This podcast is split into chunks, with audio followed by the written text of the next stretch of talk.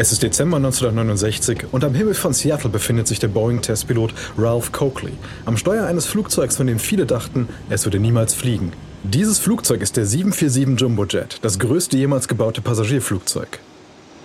Coakley funkt den Tower des Flughafens an.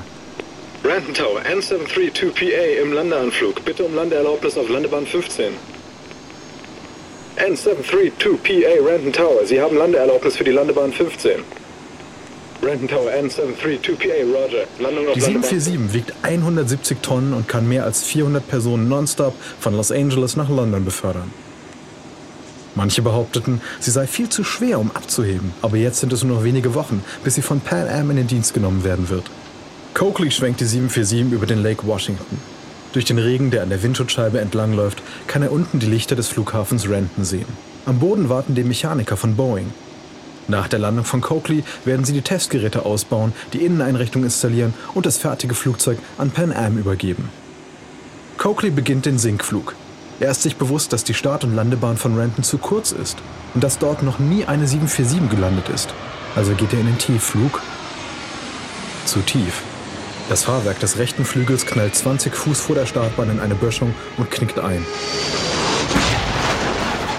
Der Bauch der 747 kippt auf den Asphalt und rutscht die nasse Start- und Landebahn hinunter. Metall schabt auf dem Asphalt. Funken sprühen von den Motoren. Im Cockpit kämpft Coakley mit dem Rest des Fahrwerks, um das Flugzeug auf der Landebahn zu halten. Irgendwann kommt der Jumbo zum Stillstand. Coakley sackt in seinen Sitz und wendet sich seinem Co-Piloten zu. War schön mit Ihnen zu arbeiten. Bezweifle, dass ich morgen noch einen Job haben werde. Coakley hat nicht Unrecht. Seine Karriere bei Boeing ist vorbei. Und zwar deshalb, weil eine beschädigte 747 das Letzte ist, was das Unternehmen braucht. Das Unternehmen hat fast 800 Millionen Dollar in die Herstellung der 747 gesteckt und seine Kreditgeber sind außer sich. Sie sind überzeugt, dass Boeing seine Schulden niemals zurückzahlen wird. Auch Pan Am ist unglücklich. Die Fluggesellschaft droht damit, Abschlusszahlungen in Millionenhöhe zurückzuhalten, weil die Reichweite der 747 kürzer ist als versprochen. Und Boeing wartet immer noch darauf, dass die US-amerikanische Bundesluftfahrtbehörde FAA die 747 als flugtauglich zertifiziert. Boeing hat alles auf seinen Jumbojet gesetzt. Und im Moment sieht es so aus, als hätte die 747 das Unternehmen Boeing an den Rand des Ruins getrieben.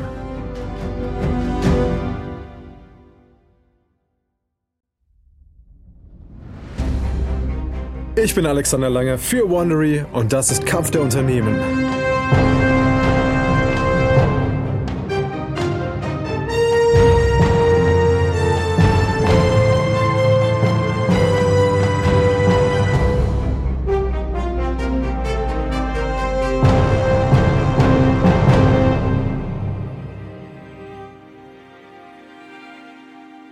In der letzten Episode stieg Boeing im großen Stil in das Verkehrsflugzeuggeschäft ein und drängte seine europäischen Rivalen zur Seite. Aber Europa ist dabei zurückzuschlagen. Die Regierungen Frankreichs und der Bundesrepublik finanzieren den Bau eines Jets, von dem sie hoffen, dass er die amerikanischen Giganten herausfordern wird. Sie nennen ihn den Airbus. Dies ist die zweite Episode Startfrei.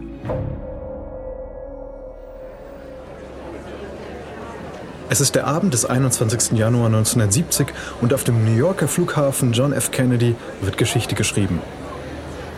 Mehr als 350 Menschen besteigen das erste 747-Passagierflugzeug und sie trauen ihren Augen nicht. Die 747 ist so riesig, dass jedes andere Flugzeug, das sie bisher gesehen haben, dagegen winzig wirkt. Eine Frau mit buschigen Haaren in einem Pelzmantel wendet sich an ihren Mann, als sie die Rampe hinaufsteigt. Earl, es ist riesig. Wahrscheinlich macht es sogar sein eigenes Wetter. Auch das Innere ist beeindruckend. Ein kaminroter Teppich bedeckt den Boden, eine geschwungene Treppe führt zum Erste-Klasse-Bereich auf dem Oberdeck und lächelnde Pan Am-Flugbegleiter in blauen Uniformen begrüßen die Passagiere an Bord. In der Passagierkabine findet die Frau mit dem Pelzmantel Reihen abwechselnd roter und blauer Sitze und einen Luxus vor, den sie noch nie zuvor in einem Flugzeug gesehen hat. Gepäckfächer über dem Kopf, Earl, sieh nur, sie haben sogar richtige geschlossene Fächer für unsere Mäntel anstatt dieser offenen Regale. Nachdem sie ihren Pelzmantel in das Gepäckfach über dem Kopf gelegt hat, setzt sie sich auf ihren bequemen Sitz und zündet sich eine Zigarette an. Nächster Halt, London.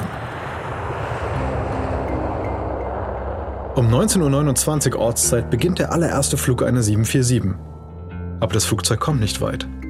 Nur wenige Augenblicke nach dem Verlassen des Gates überhitzt sich ein Motor und zwingt das Flugzeug dazu, den Start abzubrechen. Ein leitender Angestellter von Boeing beobachtet vom Boden aus, wie das Flugzeug zum Gate zurückrollt. Ich wusste, es war zu schön, um wahr zu sein. Zum Glück hat Pan Am eine zweite 747 bereitstehen. Sechs Stunden später sind die Passagiere endlich in der Luft. Aber Boeing kann im Moment nicht auskosten. Das Unternehmen ist zu sehr damit beschäftigt, ums Überleben zu kämpfen.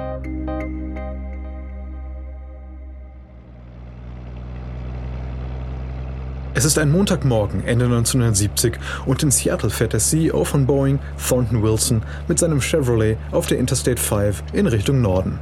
Er erreicht die Ausfahrt zum Boeing-Firmensitz und zuckt zusammen. Das Plakat ist immer noch da. Das Schild einer verärgerten Maklerin, die ihn seit Wochen verspottet. Darauf heißt es, würde die letzte Person, die Seattle verlässt, bitte das Licht ausmachen? Der 49-jährige Boeing-Chef weiß, dass das gegen ihn gerichtet ist. In den vergangenen zwölf Monaten hat er Boeing bis auf die Knochen Einsparungen auferlegt, um seine Gläubiger abzuwehren. Er hat 50.000 Mitarbeiter entlassen und weitere Entlassungen stehen noch bevor. Und da Boeing jede fünfte Person in Seattle beschäftigt, leidet die ganze Stadt. Die Arbeitslosigkeit hat die 12%-Marke erreicht. Boeing erwartete von der 747 den bisher größten Triumph. Stattdessen ist sie zu einer Bürde geworden, die das Unternehmen tragen muss. Als 1966 mit den Arbeiten an der 747 begonnen wurde, stieg die Nachfrage nach Flugreisen sprunghaft an. Aber jetzt befindet sich das Land in der Rezession und die Menschen fliegen einfach nicht mehr so viel. Die Fluggesellschaften wollen den Riesenjet von Boeing nicht. Sie wollen eigentlich überhaupt keine Jets. Boeing hat das ganze Jahr über kein einziges Flugzeug in den USA verkauft. Doch während Boeing untergeht, macht auf der anderen Seite des Atlantiks ein neuer Rivale seine ersten Schritte.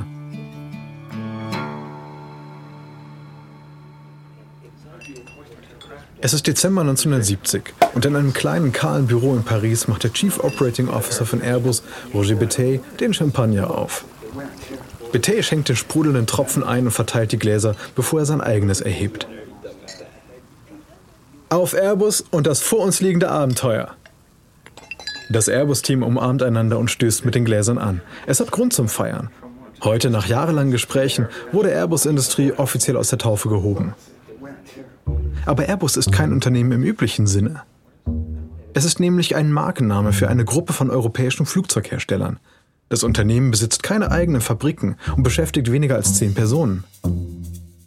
Die Aufgabe von Airbus Industrie ist es, die Produktion und den Verkauf des Airbus A300 Jets zu koordinieren.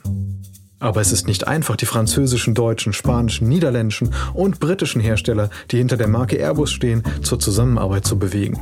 Sie sprechen verschiedene Sprachen, verwenden verschiedene Währungen und haben unterschiedliche Kulturen. Sie sind sich nicht einmal darüber einig, ob sie in Zentimetern oder Zoll messen sollen. Außerdem vertrauen diese Hersteller einander nicht.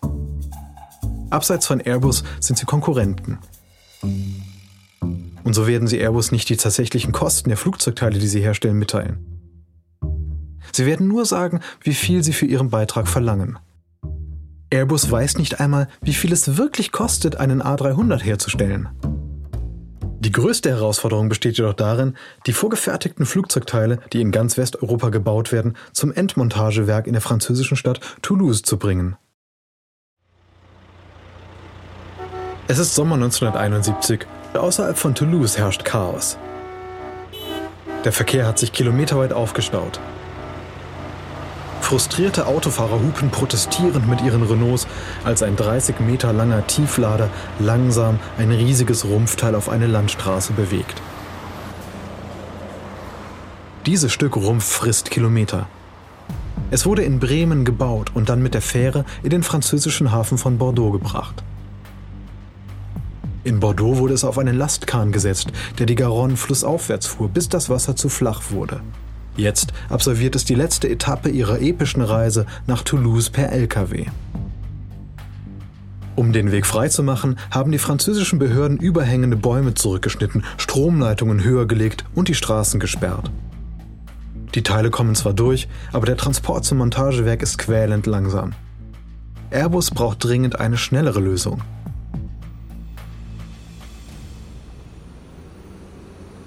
Es ist Spätsommer 1971 und in Santa Barbara, Kalifornien, starrt der Airbus-Produktionschef Felix Kracht auf das seltsamste Flugzeug, das er je gesehen hat.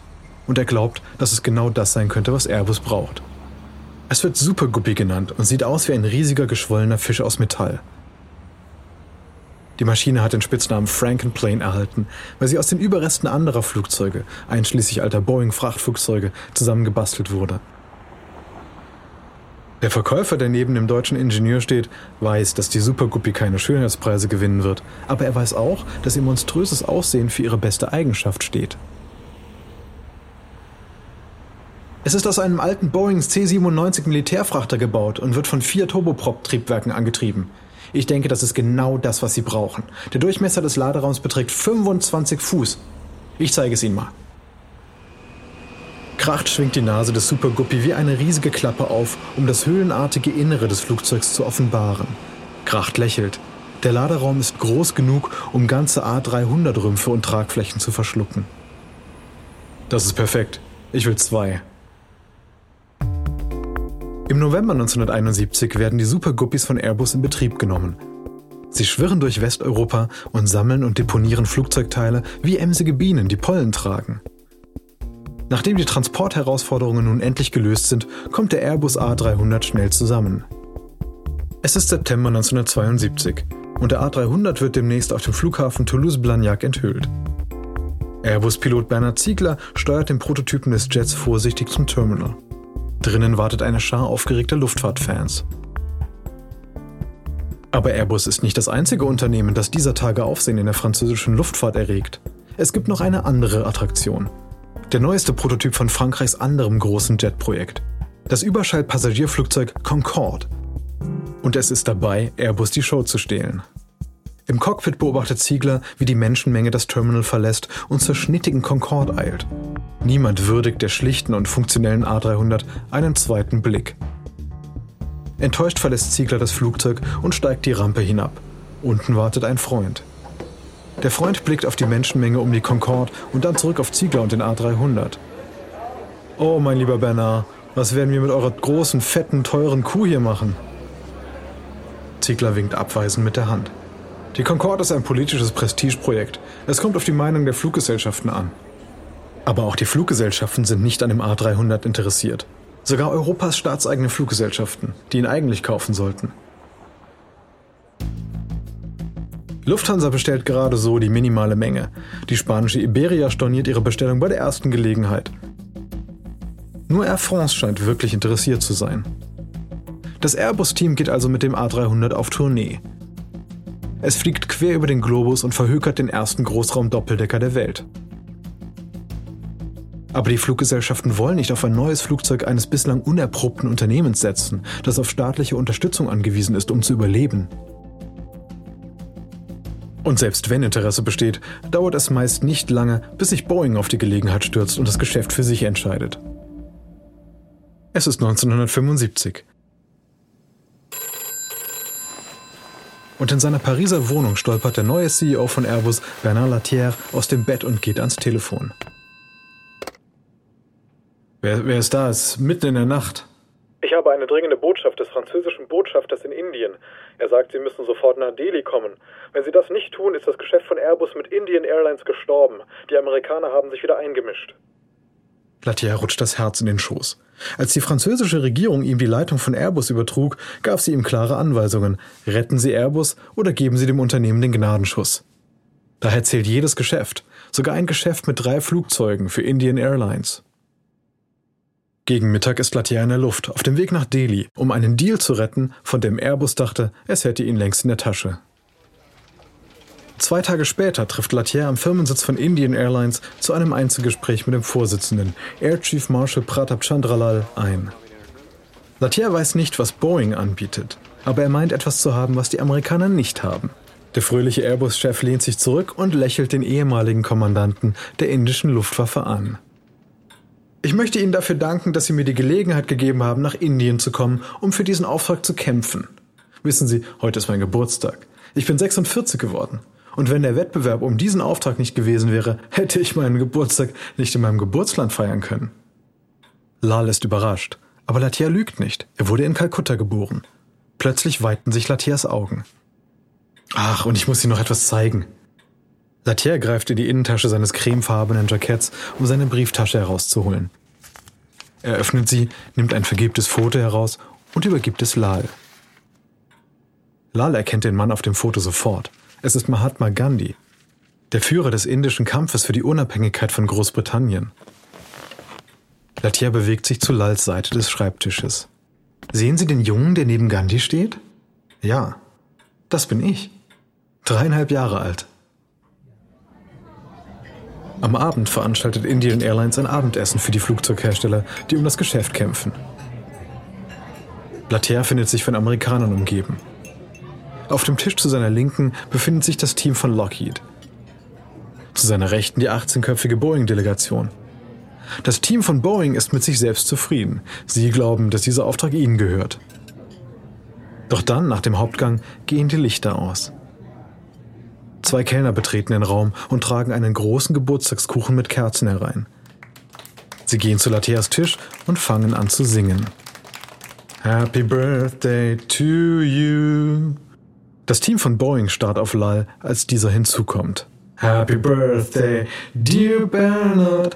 Happy Birthday to you. Mit dem Kuchen vor sich zwinkert Latier dem Boeing-Tisch zu und bläst die Kerze aus. Indian Airlines kauft Airbus. Aber wenn Latier auf mehr Aufträge gehofft hat, wird er enttäuscht. 1976 verkauft Airbus genau einen A300. Das war's. 1977 scheint der A300 ein Ladenhüter zu sein. Er steht seit fünf Jahren zum Verkauf und hat nur 37 Bestellungen erhalten. Airbus scheint ein weiteres Kapitel des Misserfolgs der europäischen Luftfahrt zu sein, bei dem das Geld der Steuerzahler verbrannt wird, um ein Flugzeug zu bauen, das niemand haben will. Selbst die langjährigen Unterstützer in der französischen Regierung fragen sich, ob sie das Projekt weiterhin fördern sollten. Und während Airbus auf der Stelle tritt, fliegt Boeing hoch hinaus. Die Rezession, die die amerikanische Wirtschaft in Mitleidenschaft gezogen hatte, ist vorbei. Da die Passagierzahlen steigen, kaufen die Fluggesellschaften wieder Flugzeuge und sie kaufen vor allem Boeing. Die 747 macht jetzt Millionen und das Mittelstreckenflugzeug des Unternehmens, die 737, wird schnell zum Arbeitstier der Fluggesellschaften der Welt. Die US-Rivalen von Boeing haben ebenfalls zu kämpfen. Gegen Lockheed wird ermittelt, weil das Unternehmen ausländische Beamte bestochen hat, um Aufträge zu erhalten. McDonnell Douglas hat mit einer ganzen Reihe von Abstürzen der DC-10 zu kämpfen. Boeing herrscht nun über die Hälfte des Marktes und gewinnt rasch an Höhe. Aber Latier gibt nicht auf. Er glaubt, dass der A300 gerettet werden kann. Aber dazu braucht er einen Deal, der die Chefs der Fluggesellschaften dazu bringt, Airbus ernst zu nehmen. Und das kann nur ein einziges Geschäft leisten, ein Vertrag mit einer großen amerikanischen Fluggesellschaft. Es ist an der Zeit, dass Airbus zu einem Einsatz im feindlichen Luftraum abhebt.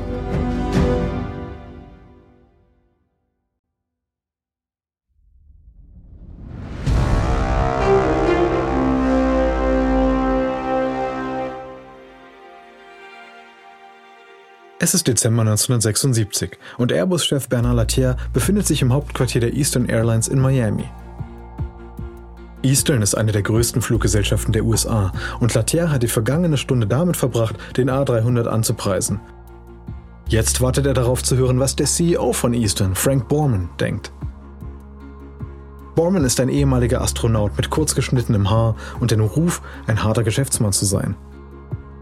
Das muss er sein, denn die Flotte von Eastern ist veraltet und die Airline ist mit fast einer Milliarde Dollar verschuldet. Latier ist der Ansicht, dass der preisgünstige und treibstoffeffiziente A300 ideal für Eastern ist. Borman lehnt sich in seinem Stuhl zurück und schaut Latier an. Nun, der, der A300 ist mit Sicherheit ein beeindruckendes Flugzeug. Mir gefällt der niedrige Preis. Ich liebe die Kraftstoffeffizienz. Aber ich kaufe es nicht. Latier ist fassungslos. Sie mögen den Airbus, aber Sie wollen ihn nicht? Warum nicht? Was, was hält Sie zurück? Das Problem ist, dass keine andere Fluggesellschaft in Amerika Airbus fliegt. Das bedeutet, dass sie in den USA keinen Service und keine Unterstützung am Boden haben. Latier weiß nicht, was er sagen soll. Es ist wie das Problem mit dem Huhn und dem Ei. Da Airbus in den USA keine Flugzeuge verkauft hat, verfügt das Unternehmen dort über keinen Wartungsservice. Aber ohne den kann das Unternehmen seine Jets nicht verkaufen. Doch dann erinnert sich Latier an einen alten Trick aus dem Autohandel. Ich sag Ihnen was. Sie erhalten von uns kostenlos vier A300 für sechs Monate.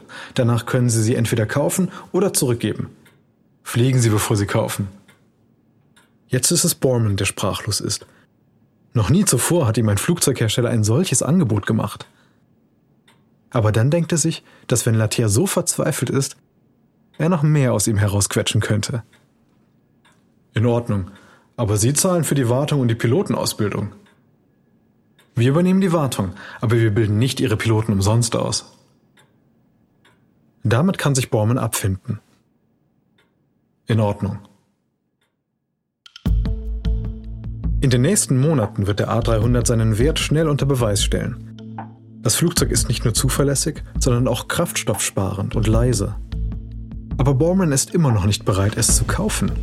Er erklärt Airbus, dass die finanzielle Lage von Eastern so prekär sei, dass er sich das Geschäft nicht leisten könne. So schnürt Airbus ein Finanzierungspaket, das auf günstigen Krediten und Exportkrediten der Regierungen Frankreichs und der Bundesrepublik Deutschland beruht. Airbus erklärt sich sogar bereit, die Importzelle zu übernehmen, die Eastern für den Kauf der A300 Flugzeuge zahlen muss. Im März 1978 kehrt Latier mit einem Finanzierungspaket im Gepäck nach Miami zurück, in der Erwartung, dass das Geschäft besiegelt wird. Aber Borman hat noch nicht genug. Nachdem Latier ihm den Finanzierungsplan erklärt hat, macht er einen unerwarteten Schachzug. Dieses Finanzierungspaket ist zwar großartig, aber, aber wissen Sie, ich bin mir noch nicht ganz sicher.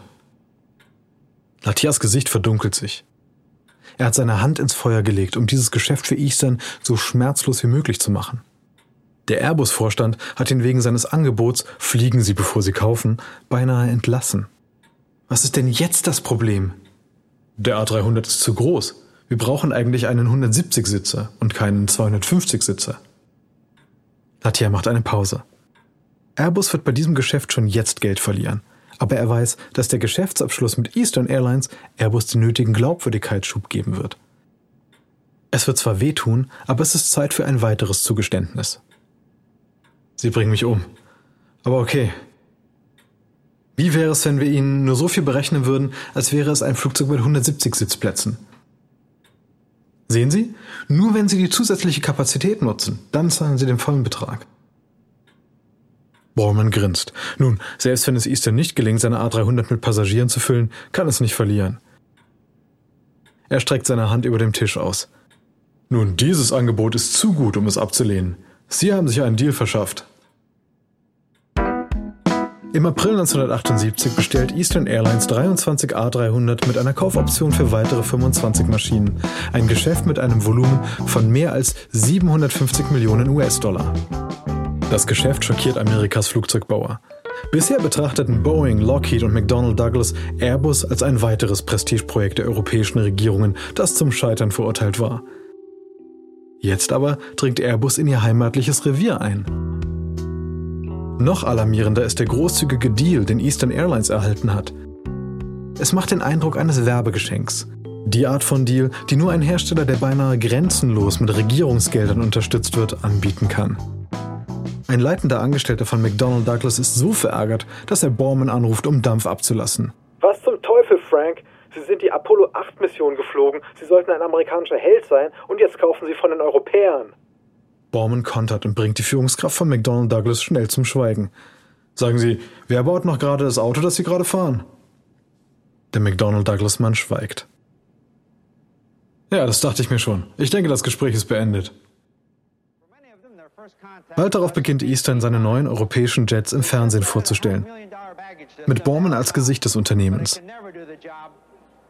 Der A300 ist unsere größte Neuinvestition. Er ist leise, treibstoffeffizient und geräumig. Aber wenn es unsere Kabinencrew nicht schafft, dass sie sich wohlfühlen, schafft es niemand.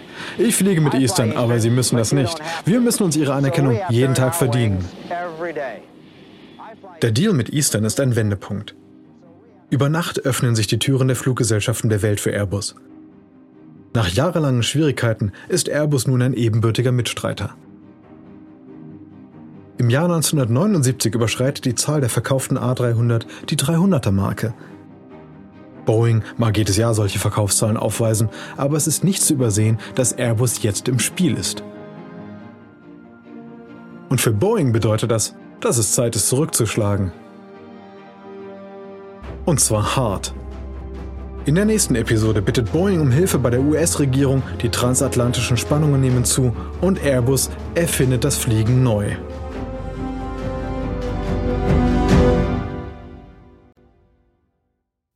Das ist Kampf der Unternehmen von Wandery.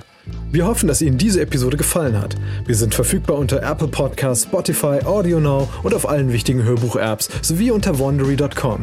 Einen Link finden Sie in den Anmerkungen zu den Episoden. Tippen Sie dazu auf das Titelbild oder fahren Sie mit dem Mauszeiger darüber. Wir hoffen, dass Sie unsere Show unterstützen, indem Sie unsere Sponsoren unterstützen. So helfen Sie uns dabei, Ihnen unsere Shows kostenlos anzubieten.